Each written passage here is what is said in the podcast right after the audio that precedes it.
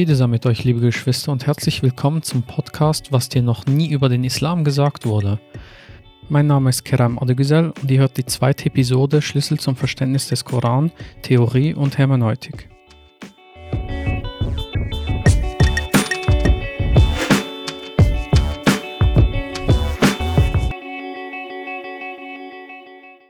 Bevor ich beginne, noch kurz zum Beginn des Ramadan. Wenn ihr im YouTube nach Fasten im Islam gemäß Koran sucht, dann findet ihr die Erklärung, wann der Ramadan beginnt. Dieses Jahr beginnt der Ramadan, so Gott will, am 23. April und hört am 22. Mai auf, womit der erste Feiertag am 23. Mai ist. Hermeneutik. Ein sperriges Wort scheinbar. Hermeneutik kommt aus dem Altgriechischen und bedeutet in etwa erklären, auslegen oder übersetzen und meint damit die Theorie, wie man an Texte herangeht, wie man sie interpretiert oder auch wie man die Bedingungen, die für diese Auslegungen notwendig sind, zur Sprache bringt. Dazu muss man natürlich zwei Bereiche anschauen. Den Text selber und sich selbst als Mensch. In welchem Kontext lebe ich? Wie bin ich aufgewachsen? Was habe ich gelernt, was sind meine Fähigkeiten. Aber auch die Form des Textes ist sehr wichtig. Wie ist der Text aufgebaut? Wie ist die Form? Wie ist die innere Struktur? Ist es eine Erzählung? Ist es eine Geschichte, die man in einem Roman zusammenfassen kann? Oder ist es ein spezieller Text, den man auch speziell behandeln muss? Insofern komme ich in meinem Buch zum Schluss, dass es keine Objektivität geben kann.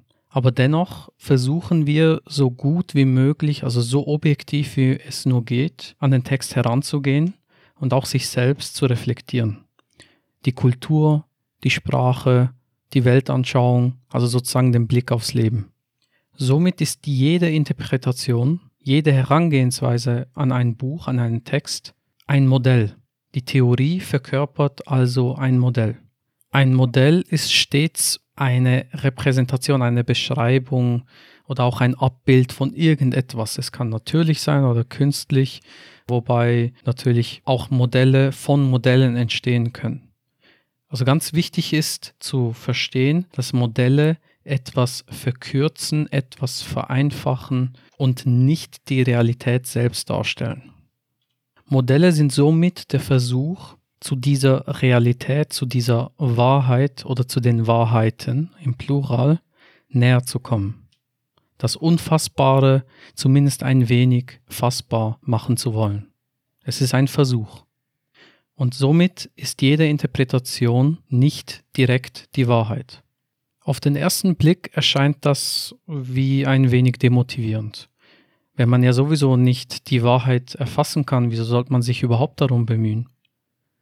Im Gegenteil ist das eigentlich eher befreiend. Dadurch, dass ich den Anspruch nicht habe, dass ich die Wahrheit finde, also die Wahrheit, die eins zu eins daherkommt, sondern nur ein Abbild von ihr entwickle, kann ich auch mein Modell ohne große Schmerzen anpassen. Ich kann sie sozusagen den neuesten Erkenntnissen angleichen. Damit sorge ich dafür, dass die Modelle, die entwickelt werden, noch besser werden dass sie noch näher zu dieser sogenannten Wahrheit kommen. Betrachten wir also nun kurz die innere Art und Form der Lesung. Die Lesung ist weder chronologisch noch thematisch aufgebaut. Sie ist vielmehr ein lebendiger Organismus, wie ein guter Freund, den man kennenlernen muss, um ihn zu verstehen. Man mag zu Beginn meinen, dass der Koran der Länge nachgeordnet sei, so grob, mit Ausnahme der ersten Sura. Aber das ist nicht der Fall. Sie ist wechselhaft in der Länge. Zwar stimmt es, dass es grundsätzlich so ist, dass die längeren am Anfang stehen und die kürzeren am Schluss, aber die Länge, die variiert. Messen wir den Koran aber nach der Anzahl Worte pro Kapitel, pro Sure, dann sehen wir, dass eine gewisse andere Verteilung vorhanden ist. Nehmen wir das Beispiel Kapitel 2. Wenn wir die Anzahl der Verse nehmen, dann ist Sura 2 etwa ein Drittel länger als jegliche andere Sura. Nehmen wir aber die Anzahl Worte von diesem Kapitel und vergleichen sie mit, den, mit der Anzahl an Worten in anderen Kapiteln, sehen wir, dass sie sogar doppelt so lang ist als die vierte Sure. Dieses Beispiel ist jetzt natürlich nicht sehr nützlich für den Alltag oder gar für spirituell tiefe Erkenntnisse, aber das Beispiel zeigt sehr schön auf, dass abhängig von der Herangehensweise andere Ergebnisse hervorkommen. Somit ist es also sehr, sehr wichtig, mit welchen Blickwinkeln ich eine Fragestellung näher betrachte. Und somit auch die Verse. Wenn ich zum Beispiel die Scheidung als Thema aufgreife im Koran, dann sehe ich, dass eine Fülle von Versen in Kapitel 2 vorkommen oder in Kapitel 65 oder auch nur in einem einzigen Vers in Kapitel 33. Wichtig ist auch zu erkennen, dass wenn Verse eingeschoben werden, dass das nur scheinbar ein entferntes Thema sein kann. So etwa auch eben in der Scheidung dass in Sura 2 die Verse 238 und 39 uns daran erinnern, dass wir auch in turbulenten Zeiten, Scheidung ist nicht immer schön, dass wir auch in diesen turbulenten Zeiten Gottes gedenken und die Verbindung zu ihm aufrechterhalten. Ich habe schon des Öfteren die Rückmeldung oder den Kommentar erhalten, ja, wieso ist denn der Koran so kompliziert? Wieso kann Gott denn nicht einfach ein Buch herabsenden, was von allen verstanden wird. Das ist aber zu kurz gedacht. Wenn wir jetzt ein Buch hätten, das viele von uns gut verstehen, dann wird es keine 100 oder 200 Jahre dauern, bis dieses Buch dann wieder teilweise unverständlich wird. Dazu kann man ja einfach mal die Bücher anschauen, die vor 100 oder 150 Jahren oder 200 Jahren geschrieben wurden. Man muss nicht mal 1400 Jahre zurückgehen. Damit will ich nur sagen, dass die Sprache sich entwickelt. Das, was wir heute als Sprache verwenden, ist im Wandel und wird sich in Zukunft auch ändern. Es wird nicht mehr die gleiche Sprache sein, die wir heute verwenden. Und wir sollen berücksichtigen, dass Gott unsere Schwäche kennt. So heißt es in Kapitel 4, Vers 28, Gott möchte euch Erleichterung gewähren. Der Mensch wurde ja schwach erschaffen und so auch in Sura 54, Verse 17, 22, 32 und 40. Der Vers wird also viermal wiederholt. Wir machten ja den Koran leicht zur Erinnerung. Gibt es also jemanden, der sich entsinnt? Somit wird uns also mitgeteilt, dass die Voraussetzungen da sind, dass der Koran einfach verstanden werden kann. Gott hat uns die Mittel gegeben und die Wege, dass wir das Verständnis vertiefen können. Wir müssen also ein Schüler Gottes sein. Wenn es zu einfach ist, also wenn alles vorgekaut wurde, dann lernen wir auch gar nichts. Es sind keine tiefe Erkenntnisse, keine Erfahrungen, kein Lerneffekt da. Das gilt fast im Allgemeinen für jede Wissenschaft. Man braucht Gründlichkeit, Organisation, Geduld und Beharrlichkeit. Trägheit oder Faulheit, um einfach einen Minimalismus zu leben, ist also nicht das Ziel. Es ist somit also wichtig, dass man sich auch Fragen überlegt, die konstruktiv sind. Fragen der Form wie hätte Gott nicht das so oder so machen können, wäre es so oder so nicht besser gewesen, nützen nicht weiter, es sei denn, sie sind gezielt da, um eine Hypothese zu bestätigen oder zu widerlegen. Also wenn die Frage gezielt gestellt wird, um etwas zu überprüfen.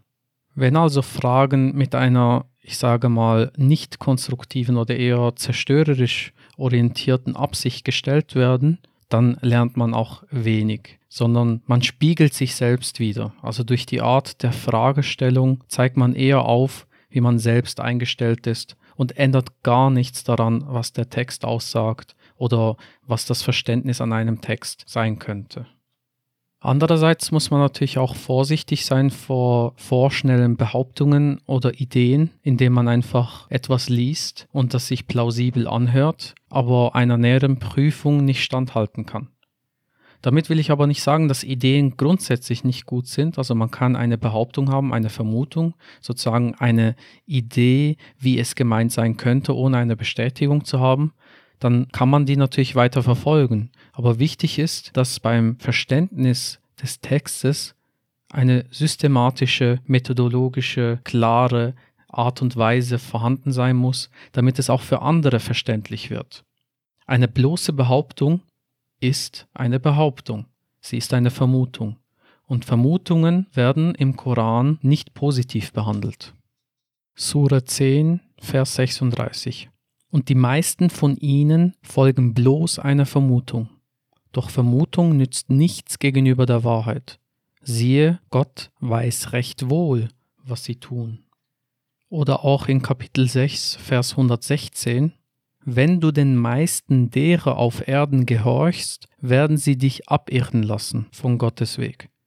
Sie gehen gewiss nur Vermutungen nach und raten nur. Weitere Verse sind in Kapitel 6, Vers 148 oder Kapitel 10, Vers 66 oder Kapitel 53, die Verse 23 und 28. Aufrichtigkeit ist somit eine sehr wichtige Voraussetzung, die unabdingbar ist.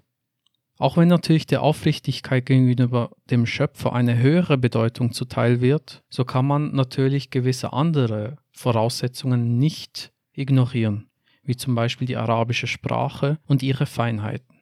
Übersetzungen sind also mit Vorsicht zu genießen. Hilfreich ist dabei stets auch der Blick zur eigenen Sprache, zur eigenen Muttersprache. So wie die Erkenntnis, dass Präpositionen wichtig sind, also zum Beispiel zunehmen, abnehmen, wegnehmen und so weiter, dass je nachdem, welche Präposition ich verwende, eine andere Bedeutung für das Verb nehmen entsteht, ist es auch ähnlich in anderen Sprachen. Das heißt, die Feinheiten müssen berücksichtigt werden. In anderen Worten, man kann sich der Erkenntnisse der Sprachwissenschaft bedienen. Je mehr wir also das Wesentliche der Sprache verstehen, desto tiefer werden die Fragestellungen sein in Bezug auf einen Text. Und das gilt im Allgemeinen auch wieder für fast jede theologisch geartete Schrift. Eine weitere Vorgehensweise, die sehr wichtig ist, wird in Sura 39, Vers 18 nahegelegt. Die dem Wort zuhören und dem Besten von ihm folgen. Sie sind es, denen Gott den Weg gewiesen hat, und sie sind es, die mit Verstand begabt sind.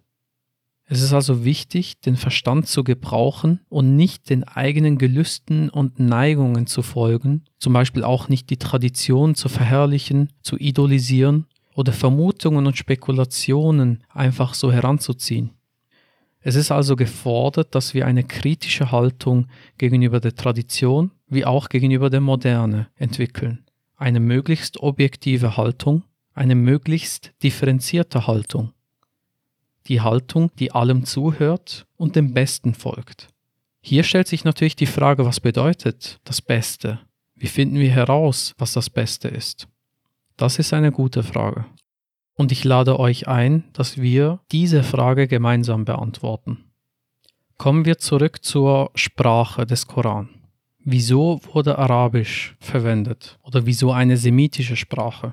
Arabisch ist eine der effizientesten Sprachen der Welt, schreibe ich in meinem Buch und zitiere dazu Rashad Khalifa, wie er die Effizienz der arabischen Sprache erklärt. Ich werde hier jetzt nicht wiederholen, wieso Arabisch geeignet ist für den Koran, sondern auf eine oft wiederholte Rückmeldung eingehen, wieso ich gerade Rashad Khalifa zitiere. Er war ein Übersetzer und gleichzeitig eine umstrittene Persönlichkeit. Mir geht es dabei nicht um die Persönlichkeit, sondern um den Inhalt. Ebenso wie in Sura 39, Vers 18 mitgeteilt wird, dass wir jedem Wort zuhören sollen.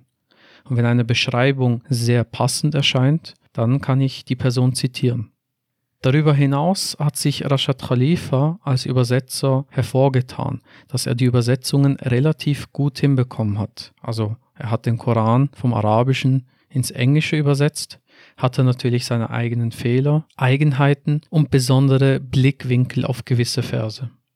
Auch wenn seine Übersetzung nicht die exakteste wissenschaftliche Übersetzung darstellt, hat er dennoch begonnen, die Übersetzung zu überarbeiten und eine relativ gute hinbekommen auf Englisch. Mit gut meine ich hier, dass er den Mut hatte, die Übersetzung anders zu gestalten, nämlich die Bedeutungen von Wörtern nicht unreflektiert zu übernehmen.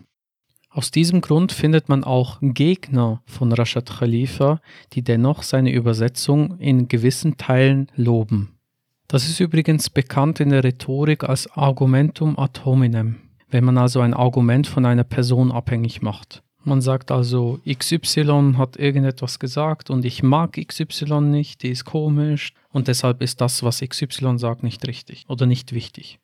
Wir werden, so Gott will, in einer späteren Episode nochmal auf diese emotionalen oder intellektuellen Fallen zurückkommen. Somit ist also ganz klar zu sehen, dass Arabisch zu können natürlich eine wichtige Voraussetzung darstellt, aber sie ist nicht hinreichend. Wenn das Können der arabischen Sprachen eine hinreichende Bedingung wäre, dann müssten ja alle arabischsprachigen Menschen den Koran bestens verstehen. Das ist aber leider nicht der Fall. Wir sehen, dass auch Gelehrte es sich schwer tun, die Verse des Korans theologisch zu verorten, und zwar besonders dann, wenn sie ideologisch gefärbt sind. Das heißt, wenn sie den Koran etwas sagen lassen wollen, das ihrer Ideologie entspricht und nicht versuchen, den Koran als solches stehen zu lassen, so wie der Koran eigentlich die Botschaft übermittelt. Solch eine Verzerrung bei anderen zu erkennen, ist viel einfacher als diese Verzerrung bei sich selbst wahrzunehmen. Und deshalb ist diese Selbstbeobachtung umso wichtiger. Wo folge ich meinen Gelüsten, meinen eigenen Neigungen, meinen Wünschen? Diese Frage zu beantworten ist gar nicht so einfach. Und das war auch für mich ein Mitgrund, wieso ich in der Zwischenzeit kein weiteres Buch mehr schreiben wollte. Ich wollte noch genau herausfinden, wo verzerre ich das Bild, und zwar für mich selbst. Nicht in Bezug auf andere, sondern wo stehe ich mir selbst im Weg. Dies ist in der Lesung als das Prinzip des Nefsel Lawama bekannt, oder zumindest so wie ich das verstehe, also die sich selbst tadelnde Seele. Also eine Seele, die kritisch reflektiert, die sich selbst antadelt, die versucht herauszufinden, wo man Fehler begangen hat. Dies wird in den Versen 1 und 2 von Sure 75 erwähnt. Schauen wir die unterschiedlichen Übersetzungen zu diesem zweiten Vers an, dann sehen wir, dass dieser Begriff Nefsel Lawama übersetzt wird als reumütige Seele, sich selbst anklagende Seele oder etwas in irgendeiner Form der Tadelung, also die sich tadelnde Seele oder die sich selbst Tadel ausspricht so ist dieser Zustand sehr positiv zu werten, denn dieser führt dazu, dass ich Erkenntnisse erlange und mich korrigieren kann oder vielleicht sogar Verhaltensweisen noch stärker ausprägen lassen kann. Ein Beispiel habe ich in meinem Buch auch diesbezüglich geliefert, dass es sehr viele Schreibunterschiede gibt im Koran dass es also zusätzlich oder andere Buchstaben gibt und abhängig von dem Manuskript, das man vom Koran verwendet, eben eine andere Schreibweise oder auch Lesart zu verzeichnen ist. Die unter Muslimen gern behauptete Aussage, dass der Koran sich nie verändert habe, ist somit nicht richtig. Das war bei den Gelehrten auch nichts Neues. Sie waren sich dessen bewusst und haben deshalb auch teilweise vermutet, dass in gewissen Stellen ein Buchstabe fehlt oder vielleicht sogar ein Buchstabe zu viel drin ist und haben aufgrund dessen Vermutungen angestellt, was die Bedeutung eines Verses sein kann oder eben nicht sein muss. Und das waren auch keine Randerscheinungen, sondern solche Behauptungen kamen teilweise auch von sehr namhaften Gelehrten, wie zum Beispiel Semechsheri oder auch anderen. Dieser Umstand zeigt also auf, dass der Vers 36 aus Kapitel 17 umso wichtiger ist in der Befolgung. Und geh nicht einer Sache nach, von der du kein Wissen hast. Gehör, Augenlicht und Verstand. Für all das wird Rechenschaft verlangt. In diesem Vers ist nicht nur notwendigerweise die wörtliche Bedeutung gemeint. Also es ist nicht nur das wirkliche physische Sehen gemeint oder das Hören oder das Verstehen, sondern auch auf der anderen Ebene, nämlich auf der übertragenen Ebene, dass ich also wirklich hören muss, dass ich wirklich etwas erblicken muss, dass ich eine Erkenntnis erlange, womit ich dann besser sehe geistig und auch sozusagen mein Herz sprechen lasse. Wenn diese Harmonie dann besteht, dann kann ich wissen, dass ich näher bin zur Wahrheit. Je näher wir zur Wahrheit gelangen, desto näher kommen wir Gott. Zurück nochmal zur arabischen Sprache. In meinem Buch erkläre ich den Unterschied zwischen der Diakritik, der Vokalisation, also dem I'jam und dem Tashkil und auch den sogenannten Resm. Danach gehe ich weiter und zeige auf, dass man den Koran falsch lesen kann und dass es gravierende Folgen hat. Dass es also abhängig ist davon, wie ich den Koran lese, ob die Heirat mit Kindern erlaubt ist oder nicht. Dies führe ich aus ab Seite 43 und folgende Seiten. Ich möchte hier ein weiteres Beispiel geben, wie das andere Lesen zu einer anderen Sichtweise führen kann. Dies möchte ich am Beispiel der sogenannten Polygamie, also der Vielehe, aufzeigen. Die meisten, die eine Polygamie im Koran lesen, berufen sich auf den dritten Vers in Kapitel 4. So steht zum Beispiel in einer traditionellen Übersetzung, wie ihr zu befürchten habt, den Weisen gegenüber ungerecht zu sein, so sollt ihr euch gleichfalls davor zurückhalten, eure Frauen durch Ungerechtigkeit zu betrüben. Zwei, drei oder höchstens vier könnt ihr zugleich heiraten unter der Bedingung, sie alle gleich mit Gerechtigkeit zu behandeln. Fürchtet ihr, nicht gerecht sein zu können? So heiratet nur eine, oder begnügt euch mit euren leibeigenen Frauen. So bleibt ihr bei der Gerechtigkeit und vermeidet viele Kinder zu haben, für die ihr nicht aufkommen könnt.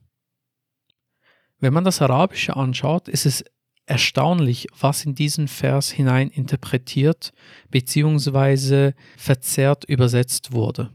Da wird vieles hinzugefügt, damit es der eigenen Tradition bzw. der eigenen Sicht passt.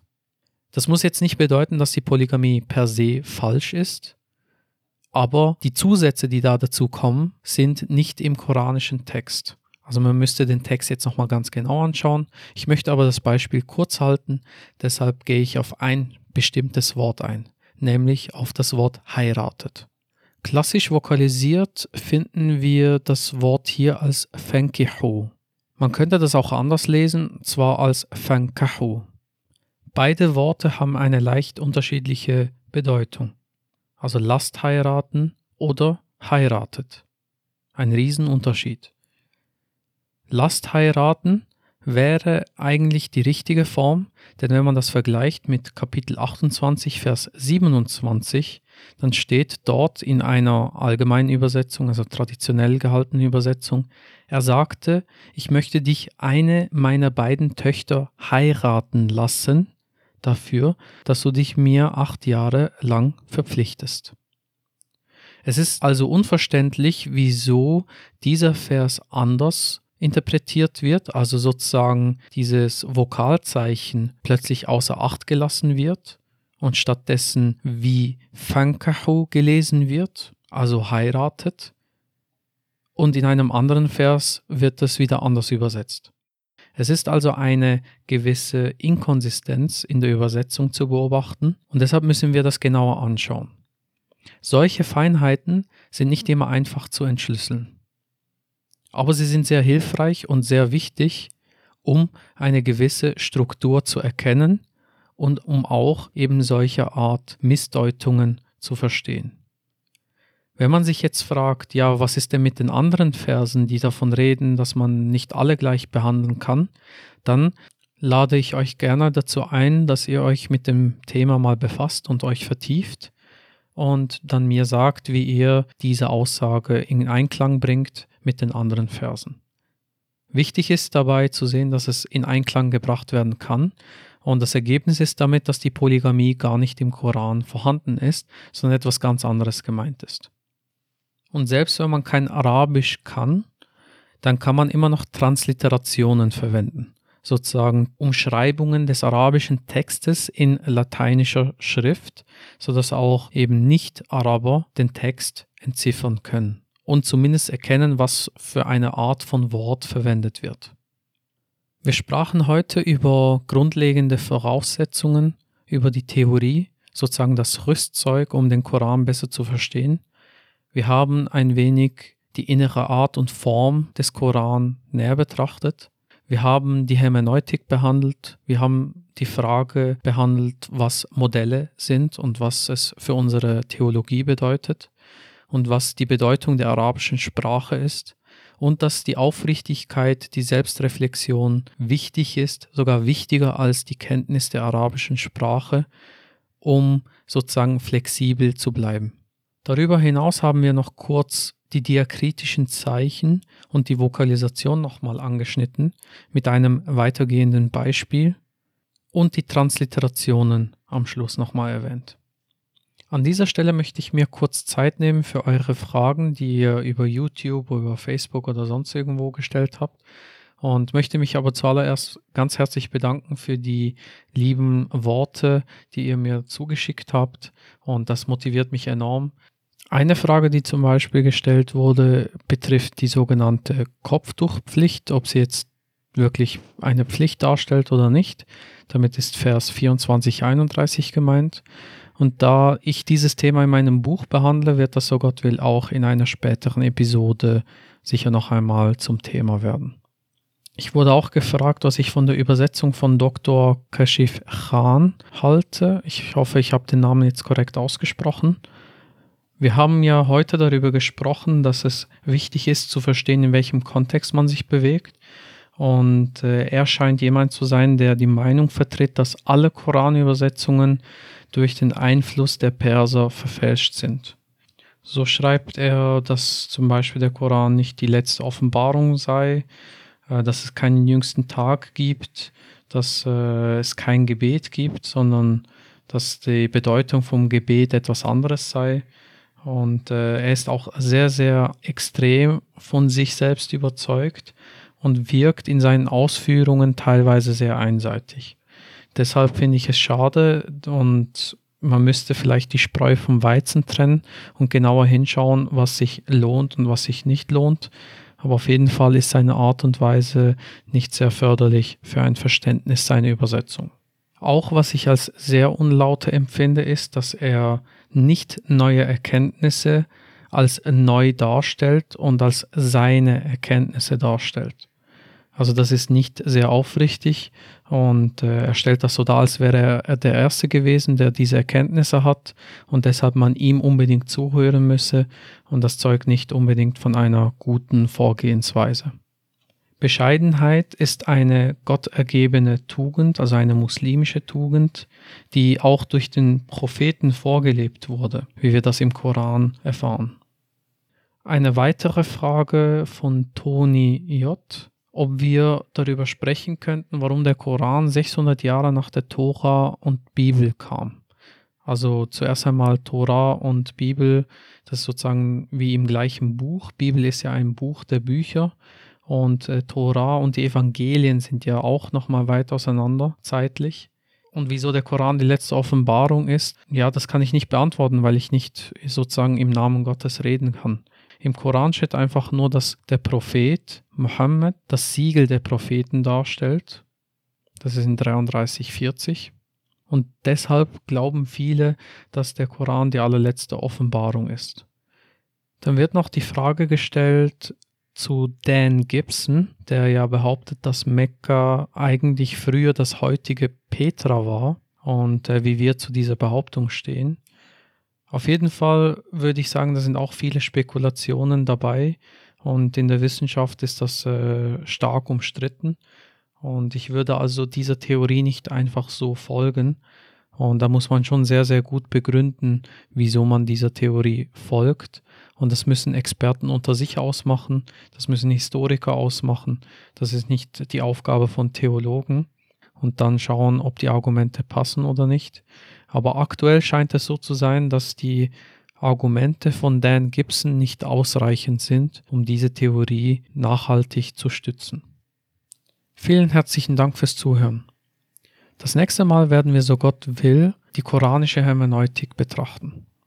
Wer sich dafür vorbereiten möchte, kann in meinem Buch die Seiten 56 bis und mit 92 lesen. Das Buch ist auf arrahman.de als PDF erhältlich. Das ist a-l-r-a-h-m-a-n.de. Und ich wünsche euch Friede, Gottes Barmherzigkeit und seinen Segen, beste Gesundheit, unser Gott will. Bis zum nächsten Mal. Und denkt dran, Gottergebenheit bedeutet Vernunft und Hingabe. Allah ist unser Schutze und er ist der beste Helfer. Alles Lob gebührt ihm, Preis sei dem Herrn der Welten. Ich trachte nur nach der Zufriedenheit Gottes. Ich will kein Lohn verlangen, sondern nur sein Wohlgefallen. Ich warne sie vor der Strafe eines unheilvollen Tages. Was uns verheißen wurde, wird mit Sicherheit kommen. Ich trachte nur nach der Zufriedenheit Gottes. Ich will kein Lohn verlangen, sondern nur sein Wohlgefallen. Ich warne sie vor der Strafe eines unheilvollen Tages. Was uns verheißen wurde, wird mit Sicherheit kommen.